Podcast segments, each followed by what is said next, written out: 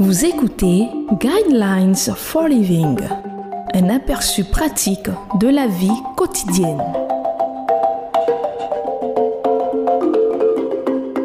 Bienvenue à votre émission Le Guide de la vie.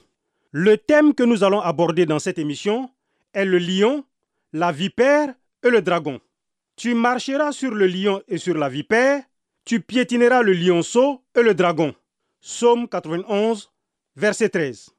Le psaume 91 parle du lion, de la vipère et du dragon et proclame que vous, en tant que personne qui avez mis toute votre confiance en Dieu, pouvez triompher de ses adversaires. Toutes les difficultés et tous les défis auxquels vous serez confrontés dans la vie sont représentés par l'une de ces trois images. Les lions sont audacieux. Ils vous affrontent de manière inattendue et imprévue, comme le coup de téléphone que vous ne pensiez jamais recevoir au milieu de la nuit.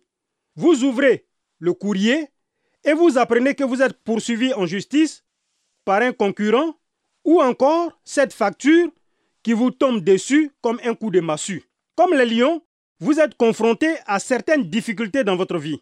Cela vous donne l'envie de vous cacher ou le désir de courir quand les difficultés vous frappent. Cependant, la réalité est qu'il n'y a aucun moyen d'échapper à certaines des difficultés qui se dressent sur notre route. Les vipères sont des serpents venimeux et parmi toutes les créatures que Dieu a créées, les serpents sont parmi les moins aimés.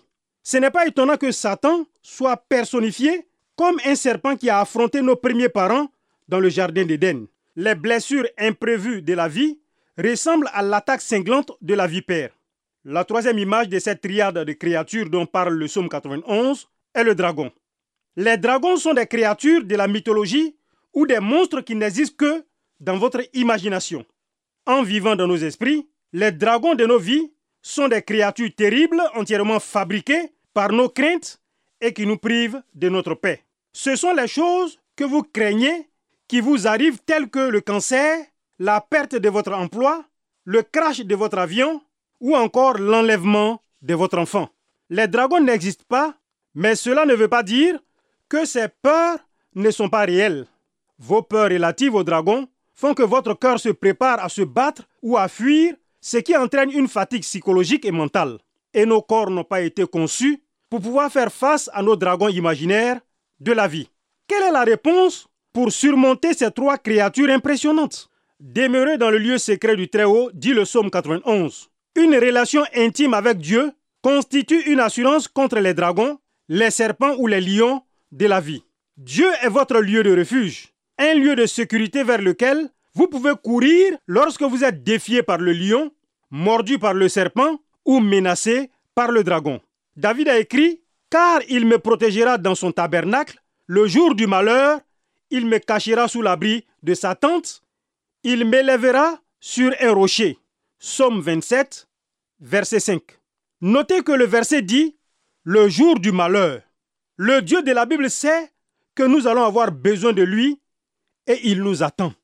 Voici la promesse de Dieu envers nous. Puisqu'il est attaché à moi, je le délivrerai, je le protégerai, puisqu'il connaît mon nom. Il fera appel à toi et je lui répondrai. Je serai avec lui dans la détresse, je le délivrerai et je l'honorerai. Somme 91, verset 14 à 15.